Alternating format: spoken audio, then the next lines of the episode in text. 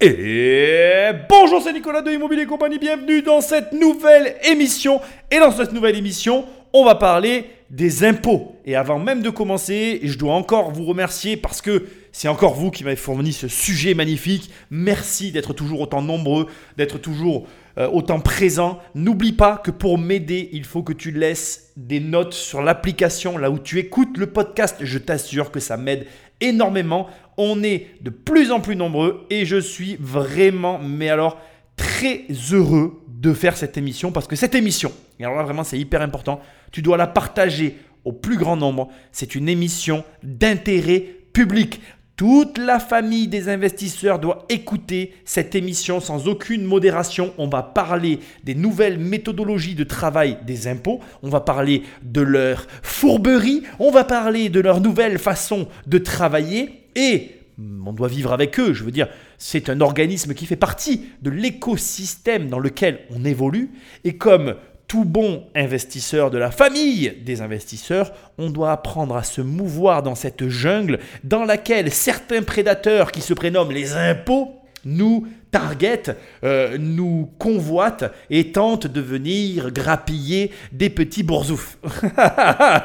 bon, t'as compris Ici, l'idée, en fait, c'est qu'on m'a envoyé donc un très très court passage que je vais analyser avec toi. On va voir les nouvelles méthodologies de travail des impôts. On va voir comment, eh bien, en fait, tout cela fonctionne et on va avancer petit à petit, finalement, dans ce méandre des impôts, dans, cette, dans ce nouveau système dans auquel on est confronté.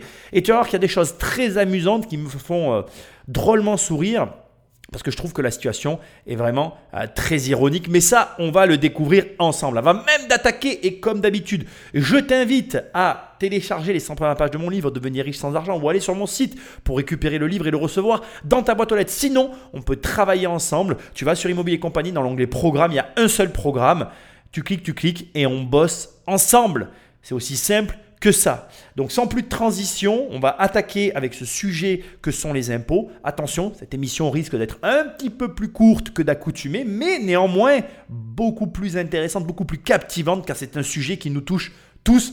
Partage allègrement, on a tous besoin de l'entendre, c'est vraiment, mais très, mais alors très, très, très, très important. Le fisc peut aller très très loin. L'administration euh, pourra aller fouiller dans vos comptes, mais regardez seulement ce que vous publiez dans vos réseaux public, Facebook, Twitter ou encore Instagram. C'est une pratique qui existait déjà, mais désormais, c'est officiel. Bon, ben cette intro, elle, est juste là pour te rappeler ce qu'on sait déjà. Le fisc a un regard sur tes comptes et il a un regard sur tes comptes de tes réseaux sociaux. L'élément très différent de ce qui pouvait euh, se passer avant, c'est qu'avant, c'était consulté, c'était donc consultatif, c'était un élément à charge, mais ce n'est pas à charge de preuve. Et là, on t'informe donc, à partir d'aujourd'hui, tous les comptes des réseaux sociaux, tout ce que tu peux publier partout, devient une source d'information officielle reconnue par les impôts.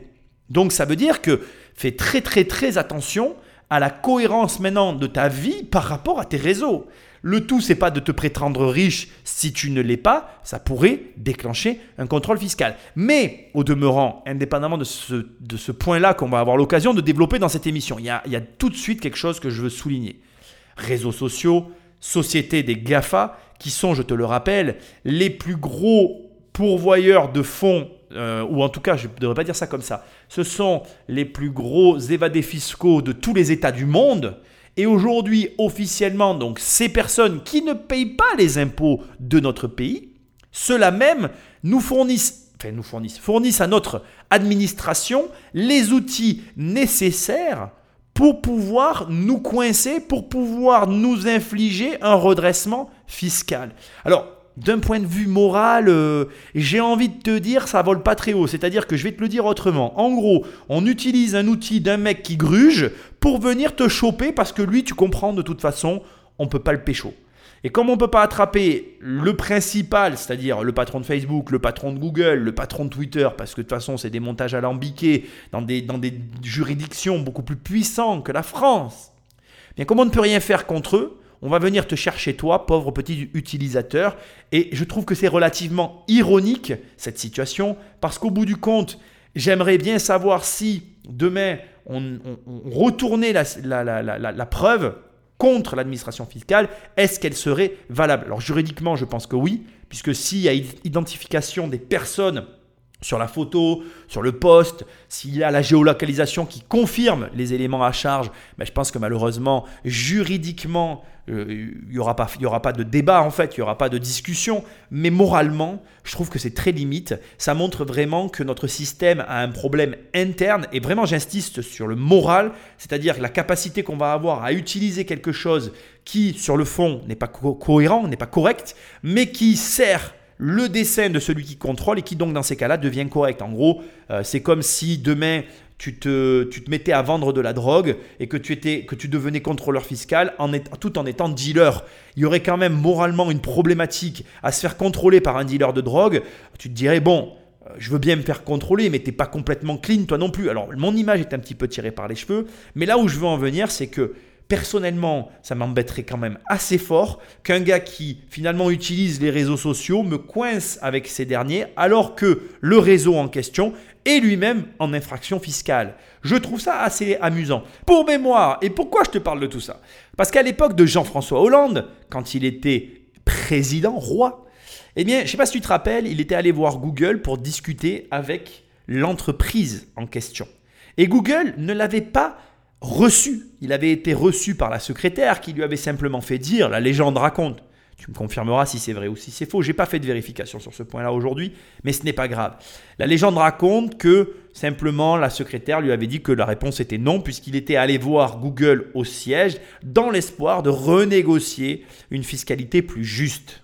Et alors vraiment, voilà, pour moi, on touche vraiment du doigt toute la problématique qui se passe aujourd'hui en France, ce système finalement que l'on ressent comme étant à deux mesures, c'est-à-dire que d'un côté, nous, pauvres citoyens qui n'avons pas finalement le choix, on subit de plein fouet les décisions de nos dirigeants, et à l'inverse, les personnes qui, elles, ont le choix, qui ne vivent même pas sur le sol, ceux-là même sont inaccessibles parce que notre, notre finalement, notre euh, gouvernement notre force de frappe internationale ne pèse absolument plus dans la balance et qu'on n'est pas capable de faire valoir notre voix dans ces pays-là.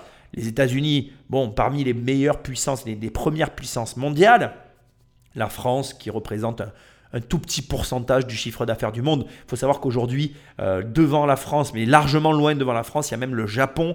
Le Japon qui pèse plus dans l'économie mondiale que la France. C'est dire à quel point aujourd'hui on se sent finalement euh, lésé, parce que c'est le terme, et c'est ça le fond du problème.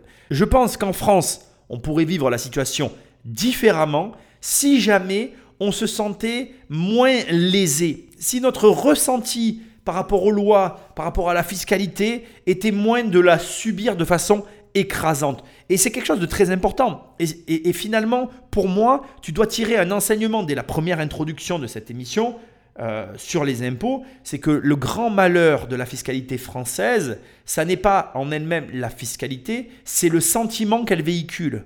Et ça, c'est quelque chose que vis-à-vis de tes clients, vis-à-vis des personnes qui t'entourent, vis-à-vis de, voilà, de ton écosystème, tu dois réellement y être très vigilant. C'est-à-dire qu'il faut que les personnes avec lesquelles tu as des interactions, elles aient la sensation déjà de justesse et surtout la sensation d'un équilibre entre bah, ce qui est bon et ce qui est mauvais, ce qui est autorisé et ce qui ne l'est pas, ce qui est juste et ce qui est injuste.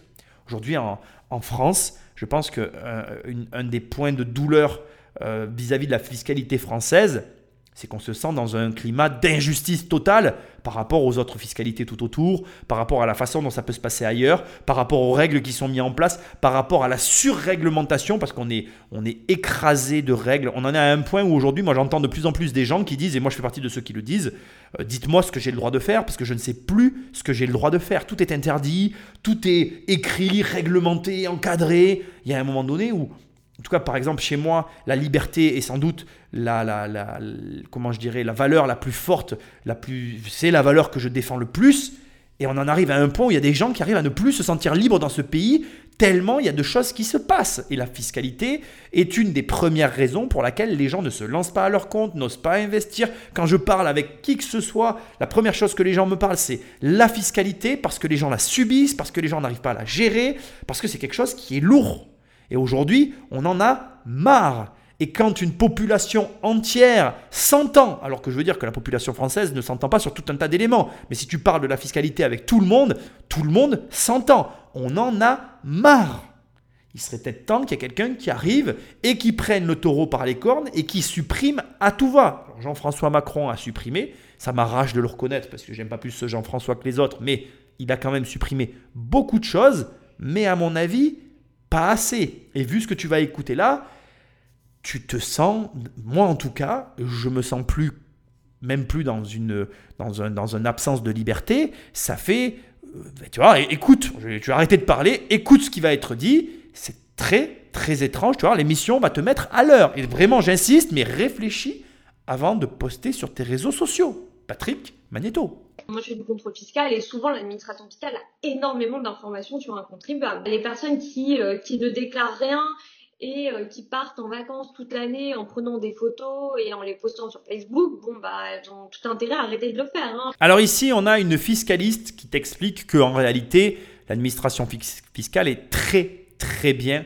renseignée sur chacun d'entre nous. Et tu vas voir, elle est plus que bien renseignée quand tu vas tout écouter. Ça fait même presque froid dans le dos.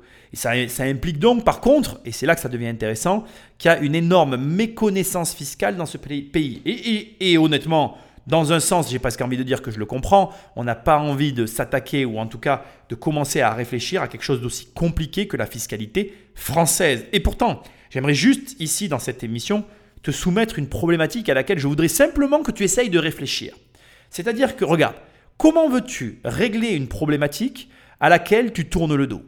Comment veux-tu, à un moment donné, espérer comprendre quelque chose de compliqué ou même quelque chose tout court si tu ne t'y intéresses même pas? Laisse-moi encore te poser d'autres questions parce que c'est pas fini.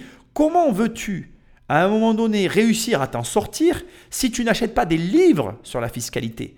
Moi, ça m'a fait beaucoup rigoler. Il y a une période, un jour, euh, j'étais parti en vacances et j'étais dans une maison de villégiature, d'amis, d'amis, de la famille. Enfin, ça serait un peu long à t'expliquer des gens que. Alors, c'est quelqu'un que j'ai plus revu depuis, mais c'est pas grave.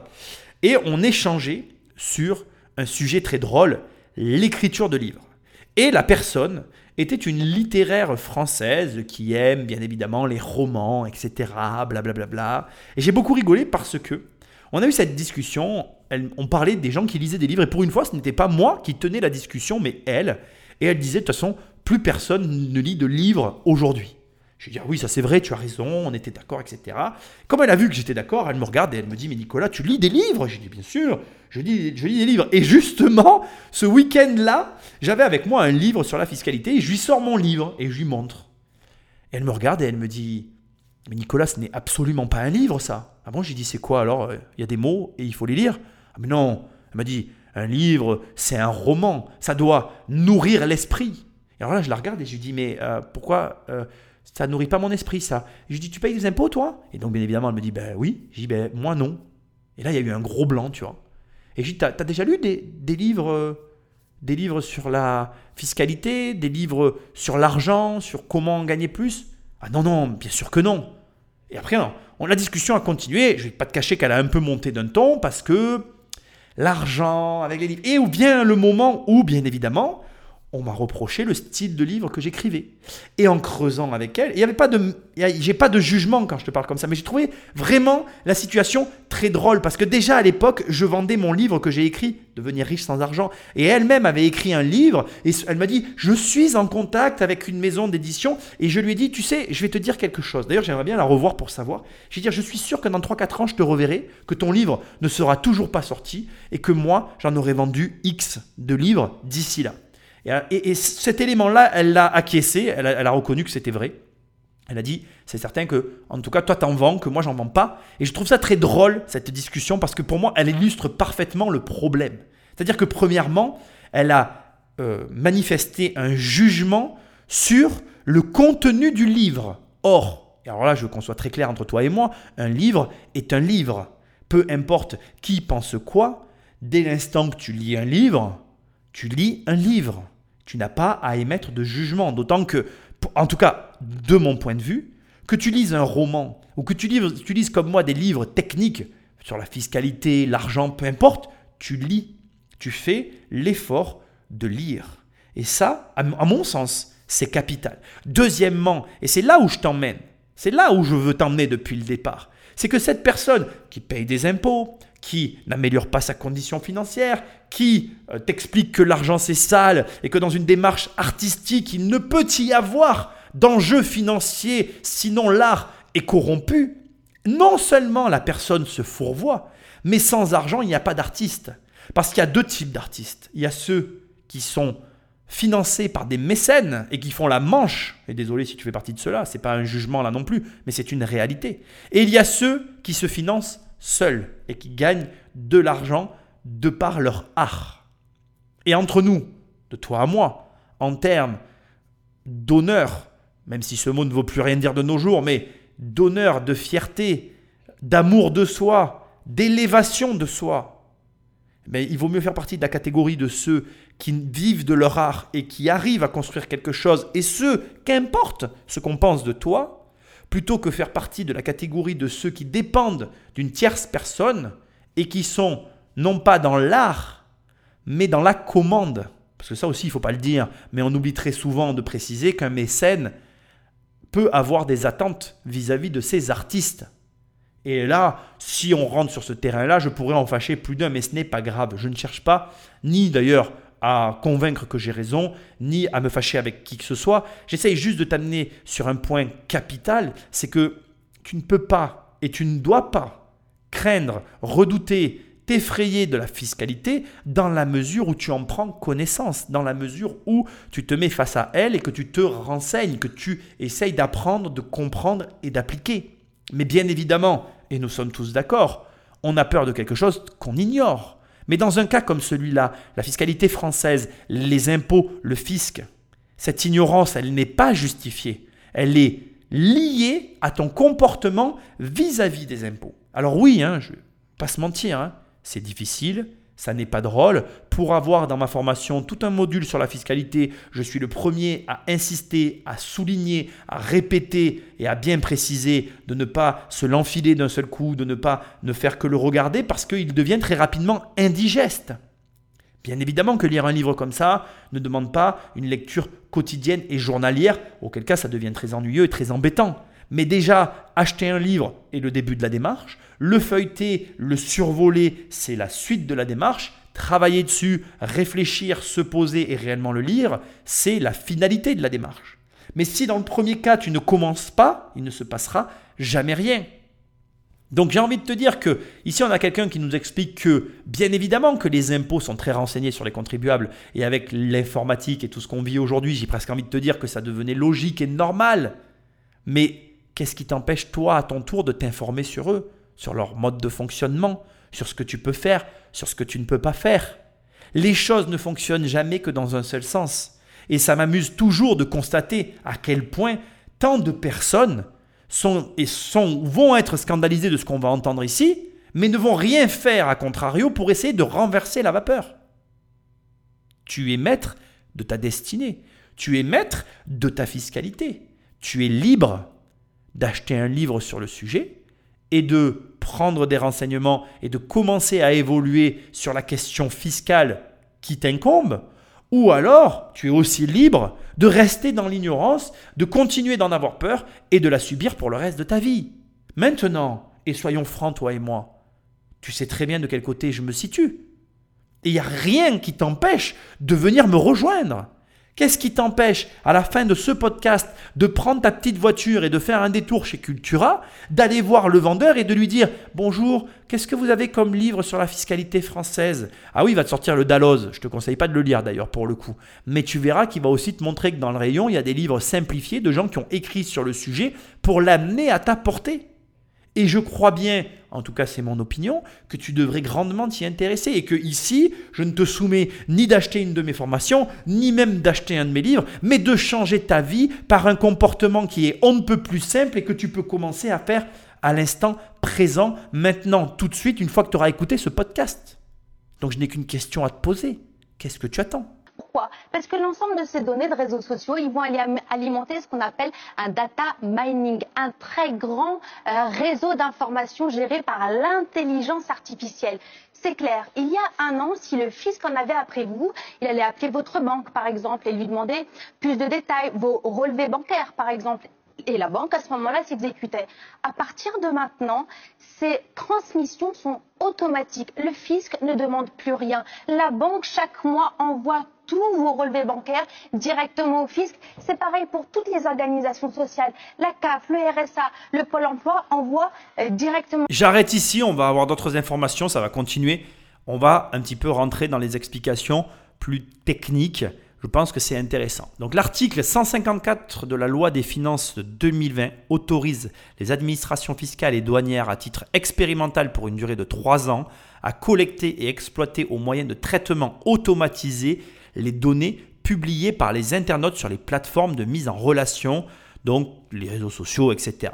Ici, l'administration fiscale, elle veut euh, renforcer ce qu'elle va appeler tout ce qui est fraude fiscale et douanière particulièrement grave. C'est-à-dire que ici, ces, ces, démarches, elles vont surtout cibler tout ce qui est fausse domiciliation fiscale à l'étranger, activité commerciale occulte, activité illicite telles que la contrebande de tabac ou le commerce de stupéfiants.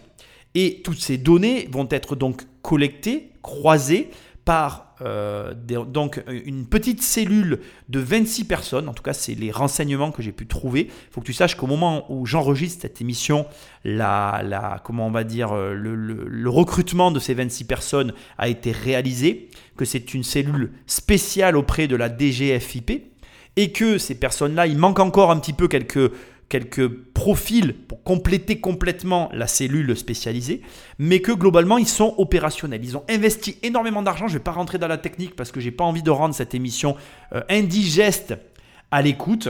Et donc ils ont énormément investi dans la technique pour atteindre justement euh, un niveau de, de data mining euh, cohérent pour permettre aux ordinateurs de croiser les informations. Alors, il faut que tu saches qu'en fait, ils ont on est sur une base d'une sorte d'algorithme intelligent avec euh, une reproduction des, circuits neuronaux, enfin bon bref, qui euh, sont en train de nourrir avec un profil de contrôle fiscaux qui les intéresse pour que l'algo puisse intégrer ce profil et aller chercher, grâce à toutes les données envoyées automatiquement par les différents établissements, récupérer donc les contribuables, euh, cibler des, des, contribuables qui sembleraient avoir le profil euh, donc de, ces personnes qui, qui sont assez euh, élargies au niveau international et qui ont des comportements douteux. Alors juste pour te donner des chiffres, tout ça est en place à peu près depuis 2018, d'accord? On, a, euh, on, a, actuellement déjà quelques retours. Il y a 15 euh, 000 courriers invitant des détenteurs de comptes à l'étranger qui n'ont pas respecté les obligations déclaratives à la détention de ces comptes, qui ont reçu donc euh, des, des, envois automatisés de par cette cellule pour se régulariser. Et à ce jour, on a déjà 4000 personnes qui ont d'ores et déjà, donc suite à ces courriers, euh, remis leur, déclaration d'équerre au carré. Enfin, je veux dire qu'ils se sont mis en règle par rapport à l'État français. Et donc, euh, on parle quand même, juste euh, pour te donner des ordres d'idée, de 85 millions d'euros de droits et pénalités qui ont été rappelés suite, ne serait-ce que à cette situation dont je fais état ici. Donc il y a beaucoup d'argent en jeu et on a un système qui est en train de se mettre en place via l'informatique qui devait arriver de toute façon, qui est aussi en train de se mettre en place et qui va donc pluridisciplinairement croiser l'information qui te concerne donc comme tu l'as entendu, hein, je ne vais pas répéter ce qu'elle a dit, et permettre à une machine de détecter si oui ou non, premièrement, tu as le profil pour être un contribuable douteux, et si oui ou non, dans tes comportements et dans ce que tu déclares et ce que tu ne déclares pas, tu es dans les règles ou pas. Ça veut dire que ça se durcit, ça veut dire que ça s'automatise, ça veut dire que ça va aller plus vite, ça veut dire que aussi tu vas devoir être plus vigilant, ça veut dire que tu vas devoir être mieux à même de répondre à ces questions de fiscalité. Et là, je fais écho à ce que je te disais tout à l'heure. Si tu ne veux pas avoir de problème, il va falloir que tu sois au courant non seulement de ce qui se passe, mais de ce que tu risques, de comment ça fonctionne et de comment faire en sorte que tu sois à la fois dans, la légalité, à la fois dans le cadre d'action dans lequel tu es autorisé à agir pour pouvoir continuer. Parce que, on va pas se mentir, hein, un contrôle fiscal comme tu pourrais avoir là maintenant suite à tout ça, surtout si tu es pénalisé, eh bien, euh, ça pourrait vraiment te ralentir énormément par rapport à ton avancement. Et ce n'est pas ce que je te souhaite. Alors, il y a un autre élément que je veux quand même souligner, que j'ai trouvé qui est important. Euh, il est très important de, rappeler que quand même en France, il y a la CNIL, il y a le droit au libre accès de l'information, à la vie privée et publique. Ce sont des choses qui sont euh, assez compliquées à gérer. Donc déjà, il y a une problématique, problématique qui est liée à la CNIL vis-à-vis de la récupération des données. je vais t'en toucher un mot. Mais surtout, il faut que tu saches que l'administration doit agir en toute transparence et elle n'utilisera pas, et ça par contre c'est important que je le précise parce que c'est quelque chose, je le comprendrai en tout cas suite à tout ce que je suis en train de t'expliquer qui, qui puisse t'effrayer, elle n'utilisera pas de pseudonyme pour s'infiltrer dans ton cercle restreint de personnes pour recueillir des informations. Donc c'est-à-dire qu'elle ne prendra que ce qui est accessible. C'est vraiment très important. Alors note pour plus tard, moi je suis complètement ouvert, hein, j'ai rien à cacher, mais tu vois, je vois que ma femme, elle, est vraiment, elle s'y connaît vraiment bien dans tout ce qui est réseaux sociaux et tout, et elle, elle arrive à vraiment réguler. Et aujourd'hui, euh, tu ne peux pas voir ses données personnelles si tu n'es pas dans le cercle restreint de personnes qu'elle a fait. C'est un truc de fou ce qu'elle a fait. Je sais même pas comment on fait ça d'ailleurs, je suis pas capable de le faire. Mais c'est pour dire qu'il y a des possibilités sur les réseaux pour réellement vivre normalement et empêcher que ta vie privée soit étalée aux yeux de tous. Mais et j'aimerais d'ailleurs préciser que c'est intéressant ce que je suis en train de dire, parce que tu vois, il y a ma femme qui est euh, complètement enfermée en circuit euh, restreint et qui bloque la vue à tous ceux qui veulent voir ce qu'on fait. Et à l'opposé, il y a moi qui étale tout et qui a aucun problème à étaler. Et je pense d'ailleurs que l'idéal, c'est mon opinion, c'est que si tu n'as rien à cacher, autant montrer ce que tu as à montrer. Enfin, en tout cas, c'est mon opinion. Parce que je pense que, à l'inverse, se cacher, pour moi en tout cas, c'est plus suspicieux. Mais c'est un problème de réflexion. Et en même temps, c'est elle aussi qui a raison dans le sens où bah, tu te caches parce que, euh, bon, à un moment donné, tu n'as peut-être pas non plus envie d'étaler ta vie aux yeux de tous. Mais bon, tu comprends ce que je veux dire. Maintenant, un mot sur les données personnelles et la CNIL. Déjà, il faut que tu saches que c'est une expérience qui s'arrêtera euh, en 2023 avec un bilan définitif. Il va y avoir un bilan intermédiaire qui sera dressé euh, 2021 donc qui a déjà dû être dressé. Et il y aura donc une synthèse qui sera amenée au Parlement euh, suite à la fin 2023, qui, euh, avec la CNIL, évalueront la proportionnalité des traitements mis en œuvre et leur efficacité dans la lutte contre la fraude fiscale et douanière, ainsi que l'intrusion, si oui ou non, il y aura eu dans les données collectées. Il faut que tu saches que dans tout ce qui va être fait, donc dans la mise en œuvre finalement de ce dont je viens de te parler, on reste, strictement sous le cadre de la loi informatique et liberté de 1978 et que donc on ne peut pas réaliser de traitement informatique intrusif qui porterait atteinte de manière disproportionnée à ta liberté d'expression et à tes libertés publiques. Donc voilà, c'est vraiment très important. Je t'ai dit qu'il y avait un mot à, donner sur la CNIL, parce que c'est vraiment très important. Il faut savoir en plus que dans notre pays, on est quand même assez euh, regardant là-dessus. Donc je pense qu'il faut que tu prennes ces informations euh, avec euh, des pincettes. On est sur quelque chose de nouveau qui est en cours. Tu ne le sais pas, mais tu es déjà assujetti à cette expérience. Donc bonne nouvelle, finalement, si tu écoutes cette émission et que tu n'as rien reçu, ben, ça veut plutôt dire que on est bien. Hein Mais encore une fois, voilà, partage vraiment aux membres de la famille des investisseurs. C'est vraiment important que tout le monde soit bien au courant de ce qui se passe.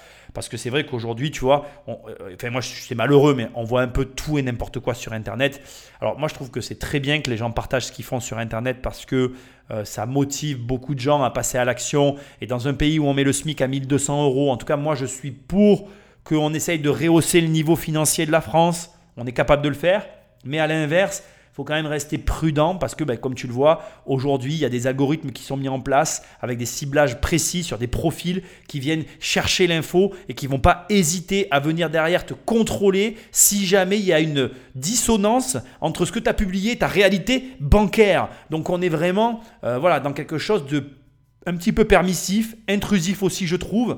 Maintenant, c'est sûr que comme elle l'a dit tout à l'heure, la juriste, si tu déclares rien et que tu te barres en vacances tous les mois, on a un problème, toi et moi. Bah, déjà, moi, ça me dérange parce que ça me fait chier pour toi, dans toute sincérité, parce que je t'assure que, je le répéterai jusqu'à la fin de cette émission, il y a des outils en France pour on, on la gommera jamais la fiscalité, mais elle peut devenir acceptable. Voilà, moi je veux que tu l'entendes. Pareil, je reçois des mails de gens qui me posent des questions, qui me parlent. La fiscalité, encore une fois, comme je disais tout à l'heure, c'est quelque chose qui revient sur lequel on s'accorde tous pour dire qu'elle est écrasante en France. Mais quand tu t'y intéresses, elle est acceptable si tu bosses. Voilà, on va pas se mentir après. C'est certain que voilà la vérité qui est dure à entendre mais qui est, qui est réelle. Tu vas dans un autre pays, la fiscalité non seulement elle est moins écrasante mais elle est moins omniprésente. Donc du coup tu t'en occupes moins, tu payes moins d'impôts, tu vis mieux sans avoir ce souci permanent au-dessus de la tête. Nous chez nous, il faut un petit peu plus travailler parce que elle est tout le temps là et que tu peux rapidement te retrouver à payer beaucoup plus parce que tu n'as pas fait attention d'une année sur l'autre. C'est certain. Voilà, c'est un truc qui occupe ton esprit en plus d'autres choses qui pourraient ne pas être là. Je le reconnais. Mais qu'est-ce que tu veux faire? C'est comme ça. On va pas Enfin, on peut se plaindre, voilà. Tu peux te plaindre, ou alors tu peux ne pas te plaindre et faire avec. Moi, j'opte plutôt pour la deuxième solution. Peut-être que j'ai tort, peut-être que, bon, ben voilà, ceux qui se barrent ont raison. Mais c'est pareil. J'avais fait une vidéo sur la chaîne, je l'ai expliqué. Je vous assure, euh, ne croyez pas qu'on quitte la France. Les mecs d'Internet qui vous vendent l'étranger, qui vendent leurs trucs en France, ils vous vendent n'importe quoi en fait. Il y a la résidence administrative, il y a, enfin, il y a, plein. regardez la vidéo que j'ai fait sur la chaîne euh, YouTube sur la fiscalité. Il y a vraiment 5 points cumulatifs pour la fiscalité française qui font que tu ne peux pas te casser comme ça du jour au lendemain et qu'il y a vraiment plein de solutions pour continuer de vivre en, France et arriver à accepter la solution. Donc voilà, vraiment, euh, en tout cas, ce qui est important de comprendre, c'est que malgré tout, il y a la CNIL qui reste euh, en, enfin, derrière pour, euh, pour, bah voilà, pour surveiller ce dispositif qui est inédit. Voilà. alors il y, a, il y aura des, si c'est adopté, il y aura de gros changements. il y aura des gros changements, comment dire il y aura des gros changements sur, euh, sur euh, la manière dont vont procéder les, contrôleurs sur justement la mise en place des contrôles fiscaux pour les contribuables. Maintenant, si ce n'est pas mis en place, peut-être qu'ils reviendront à l'ancien système. Ça, on ne peut pas le savoir. Il faut que tu saches aussi que la CNIL a relevé euh, que ce dispositif présente des enjeux très particuliers du point de vue des, des libertés compte tenu de l'impact sur la vie privée et des possibles effets sur la liberté d'expression et que donc, de facto, elle reste euh, dans, vraiment très attentive au bilan en 2023 de toute cette aventure. J'insiste vraiment parce que l'information telle qu'on l'a envoyée à première lecture, on pourrait croire que ça y est, c'est en place et qu'on est espionné par les impôts. D'ailleurs, je pense que je vais choisir ce titre un petit peu putaclic pour vous inciter à écouter l'émission parce que tout le monde doit l'écouter. On n'est pas encore espionné, on est en mode test d'espionnage, mais maintenant, il y aura vraiment au bout du bout un, consensus qui devra être trouvé par rapport à, finalement à cette euh, nouvelle façon de procéder et au demeurant, peu importe qu'on soit d'accord ou non avec tout ça, il faut quand même bien reconnaître que, et là on va être tous transparents les uns avec les autres, on est parfois un peu agacé de tomber sur cette photo, sur cette vidéo du mec qui nous nargue avec une bagnole qu'on sait très bien qu'il a louée, qui n'est pas à lui, qui fait le fanfaron dans un autre pays alors qu'il est en évasion fiscale, que c'est écrit sur son front, et que toi tu es là et que tu es bloqué dans ta situation française. Et que ce mec qui a profité finalement du système et qui s'est barré sur le dos du contribuable en se vantant d'être devenu riche rapidement sans même te proposer de solution, celui-là, il mérite vraiment de se le prendre le mur.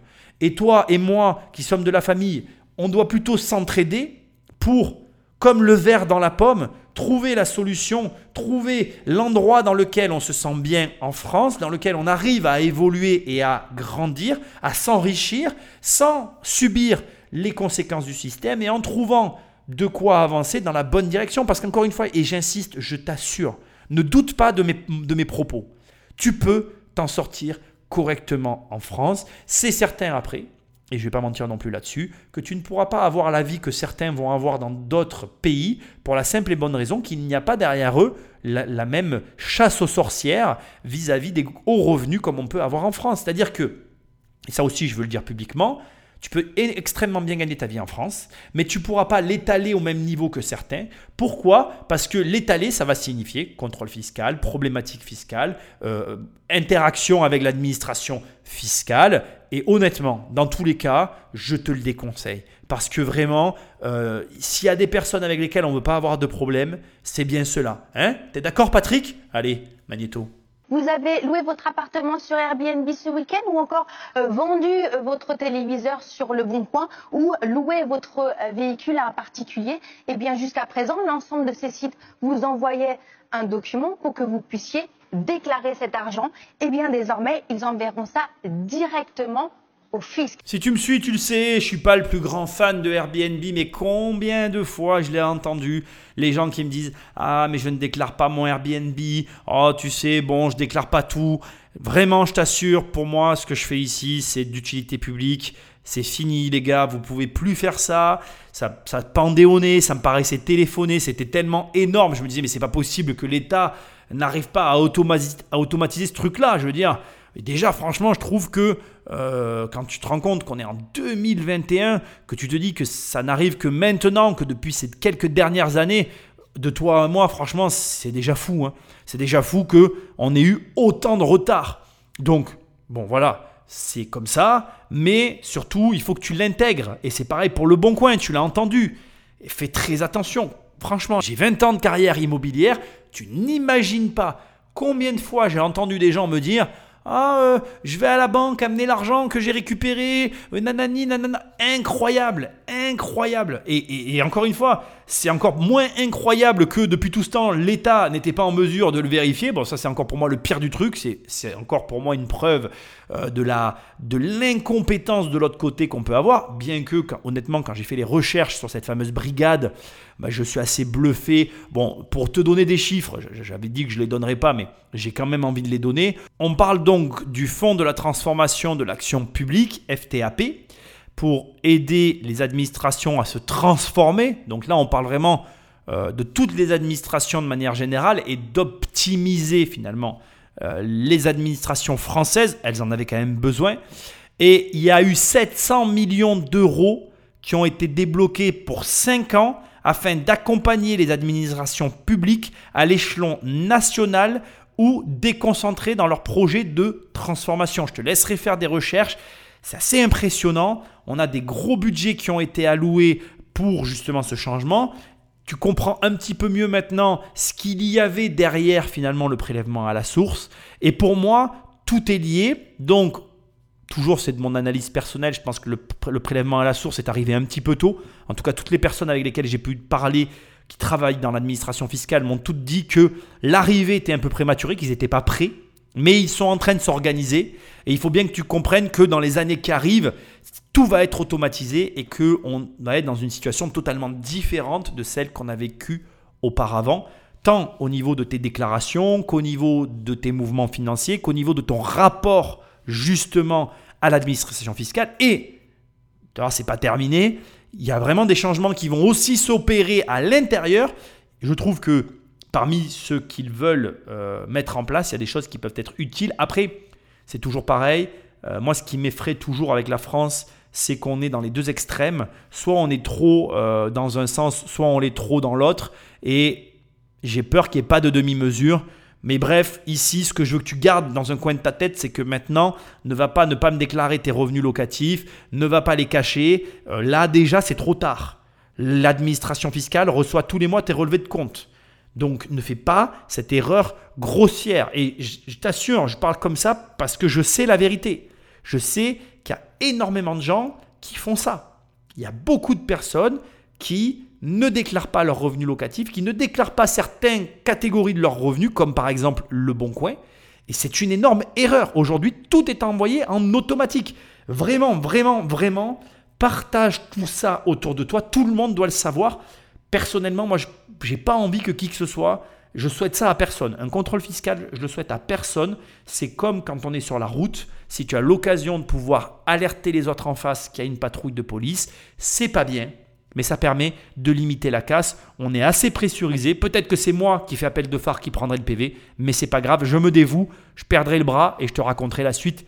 Ton humble serviteur est là pour t'aider. Un fisc très bien informé et surtout maintenant bien équipée, une police fiscale vient d'être inventée. Elle siégera directement dans le ministère de l'économie, elle pourra vous mettre sous écoute, diligenter une filature, utiliser la géolocalisation pour savoir où vous vous trouvez et même euh, demander euh, des perquisitions. Alors Il faut que tu saches aussi qu'il y a une chose qui n'est pas dit dans le reportage, c'est qu'ils vont euh, avoir des armes. Ils sont armés. En fait, la, brigade dont elle te parle ici est une brigade armée. Cette brigade a pris ses fonctions en juillet 2019 et ils sont montés au nombre de 40, euh, policiers fiscaux dans la brigade qui sont censés débusquer les gros faiseurs. Donc on parle de quoi?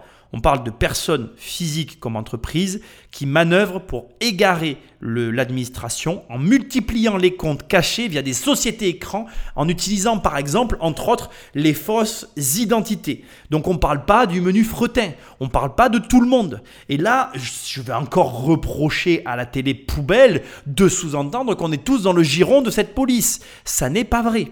On parle réellement, si même on devait encore plus, euh, comment je vais dire, euh, cibler, verrouiller, encadrer les personnes dont il s'agit, on dirait que on parle de gens très très riches, les stars du, showbiz, les sportifs de haut niveau euh, et tout ce qui va toucher des personnes qui gagnent énormément d'argent de façon démesurée. Alors attention, c'est ça qui est compliqué à définir aussi. Je ne suis pas euh, Bercy, je ne suis pas l'administration fiscale, je ne peux pas te dire à partir de combien tu es suivi par ces personnes-là. Je ne le sais pas.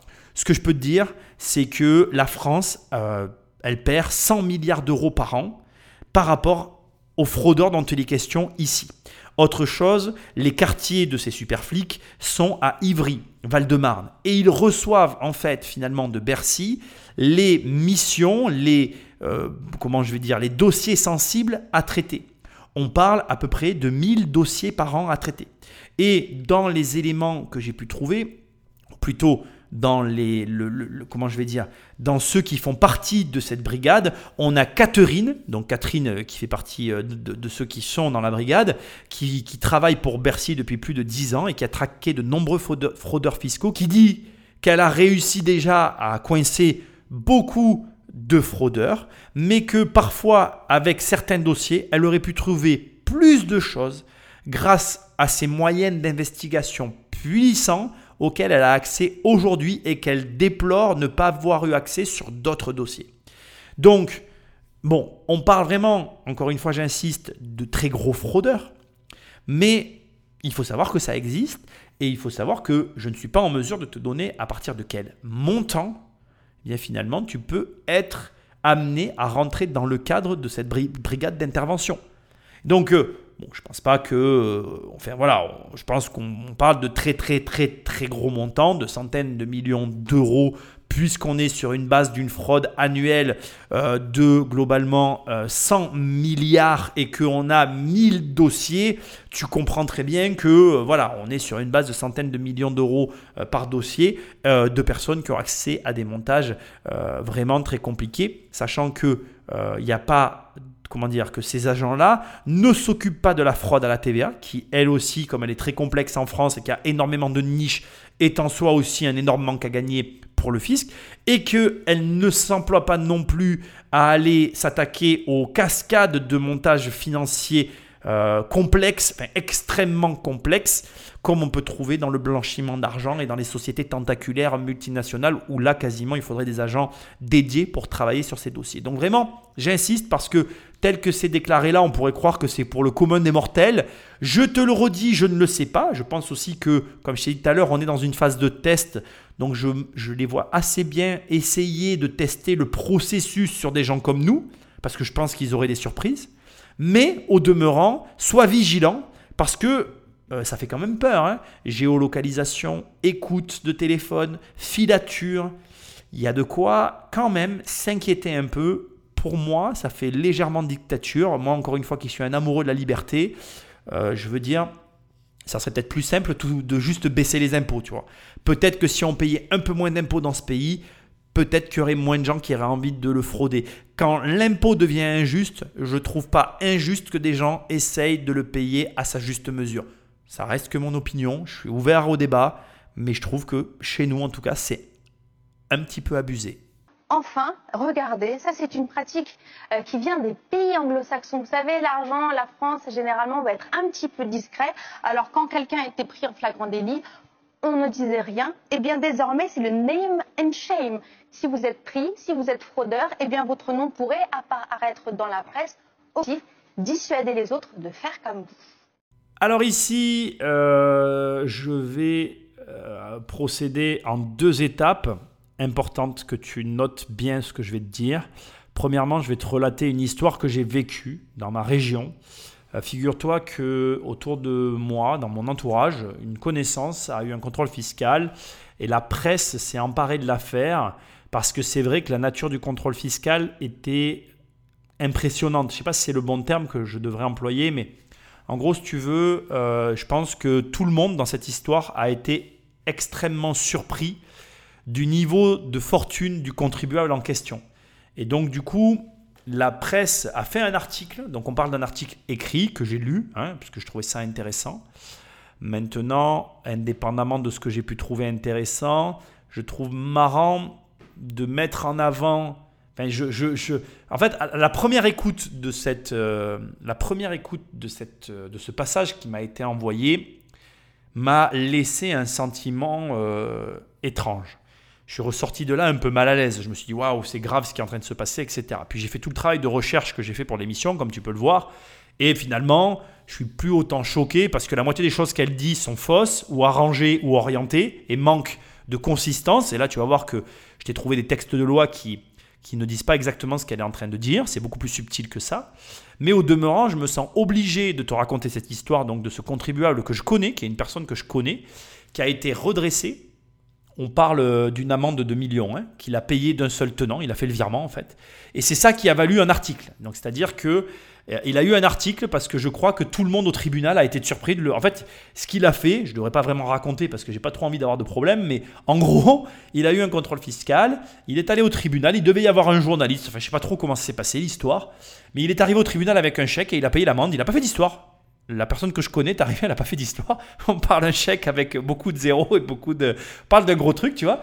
Et en fait, je crois que tout le monde était sur le cul, en fait, parce que je crois que personne s'attendait à ce que le mec ait les reins financiers aussi solides pour arriver, payer, se barrer en fait. Et donc il a eu droit à son article, euh, voilà. Et franchement, là, tel que c'est dit, moi-même, je suis le premier, tu vois, je me dis, mais attends, mais si ma vie était étalée, euh, oh, je serais, euh, ça me dérangerait parce que notre culture, et je trouve ça drôle en fait, notre culture et tout fait que, ben voilà, on a une espèce de réticence à ça.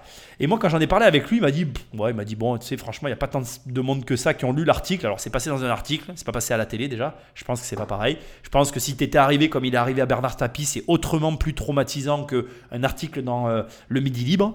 Voilà, euh, enfin, Midi Libre ou autre, hein, voilà, tu vois ce que je veux dire, premièrement. Et deuxièmement, lui, m'a dit, bon, ben voilà, effectivement, on m'en a parlé, parce qu'il y a des gens qui ont vu, qui ont lu, mais il m'a dit, euh, bon, c'est pas ce que tu crois, quoi, en fait. Et puis il m'a dit, de toute façon, Bon voilà, il me dit j'ai fait une connerie, qu'est-ce que tu veux que je te dise? Euh, J'ai payé ce que je devais. Euh. Enfin pour lui, quand tu parles avec lui, il le vit bien en fait. Et c'est rigolo de voir ce décalage. Moi, ça m'a fait du bien et j'avais envie de te raconter cette histoire. Alors certes, je te le souhaite pas. Et si je fais cette émission, c'est parce que je veux pas que ça t'arrive. Je veux que ça, je le souhaite à personne en fait. Franchement, j'ai tellement pas envie que ça arrive ni à moi ni à personne, même à mon pire ennemi. J'ai pas envie que ça lui arrive. En fait, j'ai envie que ça arrive à personne. Voilà, c'est le truc que je souhaite vraiment à personne. Donc je fais cette émission pour ça. Et donc vraiment, mais j'ai quand même envie de te témoigner que voilà, j'ai quelqu'un à qui c'est arrivé, qui en plus il se trouve qu'il a eu un article dans la presse et qui s'en fichait, mais alors royalement. Trop drôle, quoi. Voilà, trop drôle, enfin trop ironique. Plutôt ça d'ailleurs. Par rapport au contexte où je raconte, c'était réellement ironique. Maintenant, on va passer à la deuxième partie qui, elle, est euh, beaucoup moins drôle, d'accord? C'est que, en fait, comment je vais dire? Là, ce qu'elle te dit n'est pas vrai. Et c'est là où tu te rends compte du pouvoir néfaste de la télévision. D'accord? Donc, écoute bien, la loi du 23 octobre 2018 relative à la lutte contre le contrôle, euh, pardon, relative à la lutte contre la fraude fiscale introduit la possibilité du name and shame, mais uniquement pour les personnes morales. Et elle ne le dit pas. C'est tellement grave. Et ça m'énerve parce que, en réalité, c'est là que tu vois que vraiment, alors petite précision pour ceux qui écoutent et qui n'ont pas de notion technique, personne morale égale société, personne physique égale toi et moi. Et encore une fois, j'insiste, la personne que je connais, il lui est arrivé euh, ce qui lui est arrivé, à mon avis, parce qu'il devait y avoir un, journaliste ou que quelqu'un a bavé à un journaliste. Je ne sais pas trop comment c'est possible, mais en tout cas, l'article est arrivé suite à, euh, en tout cas, comment dirais-je, à une retranscription de ce qui s'est produit. Mais ça n'est pas quelque chose de régulier. C'est, je connais, enfin, c'est la seule personne à qui, je connais à qui c'est arrivé. Je connais d'autres personnes qui ont eu des contrôles fiscaux, ils ne sont pas passés dans la presse, hein, je te rassure. Bref. Je continue. L'article 18 du texte est venu codifier un nouveau paragraphe dans le Code général des impôts CGI, article 1729 A bis. Celui-ci précise que les amendes ou majorations appliquées à l'encontre des personnes morales à raison de manquements graves caractérisés par un montant de droit fraudé d'un minimum de 50 000 euros et le recours à une manœuvre frauduleuse, là je te lis pas la suite parce que ça serait imbuvable, peuvent faire l'objet d'une publication une publication dont la durée ne peut excéder un an. Jusqu'à présent, Bercy ne dispose donc pas d'un outil juridique pour publier sur son site internet et ni les noms des particuliers qui auraient fraudé l'impôt. Alors il y a eu à l'Assemblée nationale euh, des comment je dirais euh, des, des motions ou, des, ou, une loi qui ressemble au name and qui a failli voir le jour.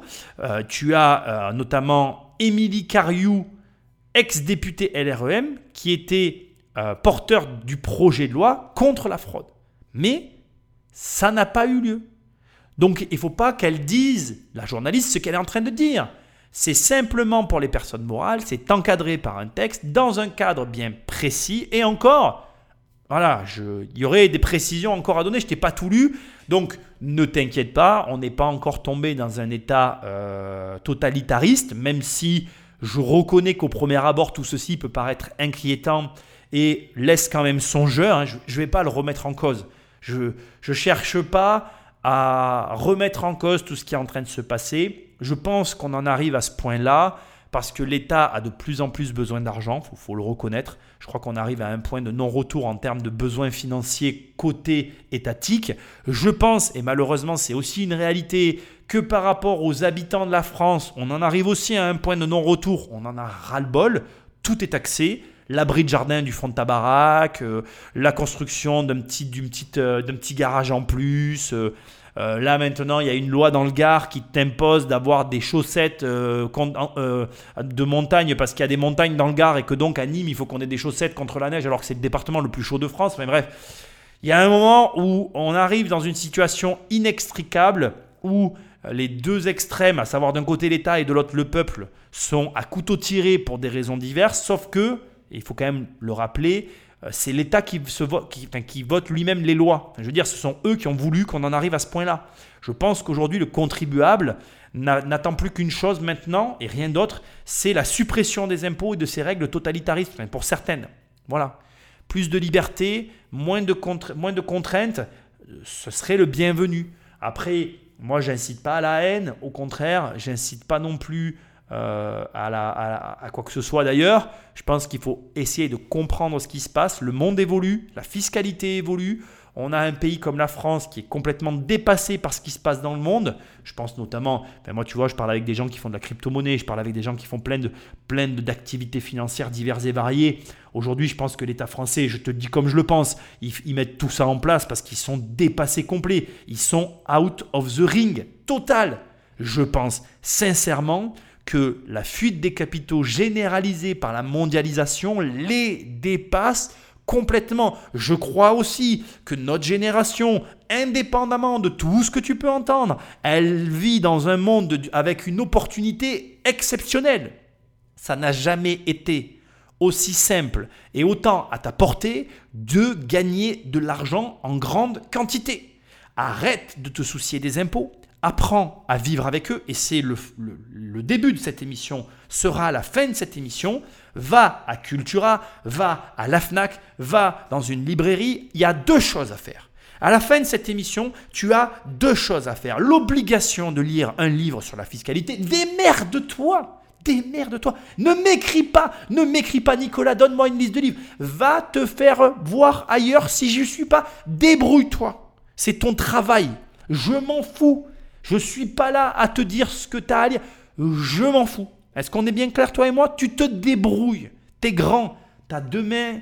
T'as des doigts. T'as un téléphone qui est plus puissant que l'ordinateur qui a envoyé Apollo 1 sur la Lune. Alors tu peux lui demander quels sont les bons livres de fiscalité à ton téléphone. Hein? Viens pas m'embêter. D'accord? Et deux, apprends à gagner de l'argent en grande quantité. Point à la ligne. Augmente tes revenus de façon déraisonnable, soit complètement démesuré, que l'argent dégueule sur ton compte. Et que même si l'administration fiscale arrive et qu'ils t'en prennent 50%, que tu les regardes et que tu leur dises ah, ah, ah, Je m'en fous, il me reste des millions. Donc prends-les tes 50%. Bien sûr que ça va t'énerver. Mais à un moment donné, tu as ces deux opportunités-là. Donc la fiscalité, arrêtez de m'embêter avec ça, de vous prendre la tête avec ça. Augmente tes revenus. Deviens un ogre affamé d'argent qui se déverse telle une cascade sur des sacs trop petits pour récupérer tout ce qui coule. Et la fiscalité ne sera jamais un problème. Si demain, tu arrives à gagner 100 millions par an et que l'État te prend 50%, ben, tu peux venir te plaindre. Et je te comprendrai, hein, je serai d'accord avec toi. Ou alors tu peux te dire qu'il reste 50 millions. Parce qu'avec 50 millions, tu fais des choses. Hein. Tu comprends? Donc voilà, Bien évidemment, on est d'accord, si tu gagnes 100 millions par an, tu vas pouvoir te payer des, assistantes juridiques, tu vas pouvoir te payer un staff qui va venir t'aider, qui va optimiser. Mais le truc qu'il y a, et c'est d'ailleurs la bonne manière de terminer, c'est que entre le mec qui peut se payer le, staff et toi là, qui est là, qui galère entre tes 1005 et tes 3000 euros par mois, peut-être un peu moins, peut-être un peu plus, ça on s'en fout en fait de ce que tu gagnes. Pour être franc avec toi, j'en ai rien à voir. Bref, ce que tu gagnes actuellement. Et entre le gars qui fait 100 millions, il y a un fossé énorme, tu es d'accord? Bon, mais quelle est la première étape? Eh bien, la première étape, je vais te la donner. Comprendre la fiscalité. Voilà. OK? Deuxième étape, gagner plus. Tu vas me faire le plaisir de la travailler, ta fiscalité. Et une fois que tu l'auras travaillée, tu vas te mettre en position pour avoir plus d'argent. Et tu vas avancer. Et tu vas arrêter de te plaindre. Les impôts évoluent. Et c'est une information capitale à avoir dans son escarcelle. Mais devine quoi? Ils ont toujours un train de retard. On est en 2021. C'est-à-dire que les mecs utilisent le data mining alors que Facebook existe depuis déjà plus de 15 ans. Ça veut dire que les mecs, il y en a qui n'ont pas déclaré Airbnb il n'y a que à partir de maintenant qu'ils peuvent commencer à réellement vérifier. Mais, tu réalises le retard qu'ils ont. Et tu vois, là c'est vraiment intéressant. J'attends la, la toute fin de l'émission parce qu'en réalité, toi, tu peux être encore plus dans le futur qu'eux. Si aujourd'hui, ils sont dans le data mining, où tu devrais être, toi? Parce que c'est ça la question. Qu'est-ce qui se passe aujourd'hui dans le monde où l'État n'est pas encore et où toi tu peux te positionner, qui va créer un gap entre eux et toi, de sorte que le temps qu'ils arrivent, tu le temps de faire fortune. Si tu arrives à penser comme ça, je suis vraiment pas inquiet tu vas m'écouter dans la prochaine émission et tu seras très heureux des conseils que je te délivre. Dernier point, mais c'est une petite parenthèse capitale, hein, parce que capital, tu as bien fait attention à ce qui s'est passé. Hein. Tu as vu comment, en faisant des recherches, j'ai plus que nuancé les propos de la journaliste. Sois très vigilant sur les informations. Croise l'info, réfléchis, même fais des recherches par-dessus cette émission sur tous les sujets que j'ai abordés. Sois vigilant. C'est complètement différent entre la police a le droit de te balancer dans la, dans la presse et elle n'a le droit que de balancer les personnes morales. C'est la même phrase, hein, mais c'est pas du, du tout pareil. Ça n'implique pas les mêmes choses. Donc, sois très vigilant sur l'information. J'insiste parce que une information de qualité est gage de mouvement ou plutôt d'enrichissement de qualité. Partage cette émission au plus grand nombre. Elle est d'utilité publique. Tout le monde doit savoir ce qui se passe avec les impôts. C'est capital. Laisse-moi des notes et un commentaire là où tu écoutes le podcast. Rejoins-moi pour bosser avec moi. D'ailleurs, dans ma formation, au passage, tu peux apprendre la fiscalité si tu as envie. C'est sous forme de vidéo. Sinon, tu peux télécharger mes livres, les 100 premières pages, devenir riche sans... Alors bref, tu fais comme tu veux, tu te débrouilles. C'est sur Immobilier et compagnie. Moi, je te dis à très bientôt dans une prochaine émission. Salut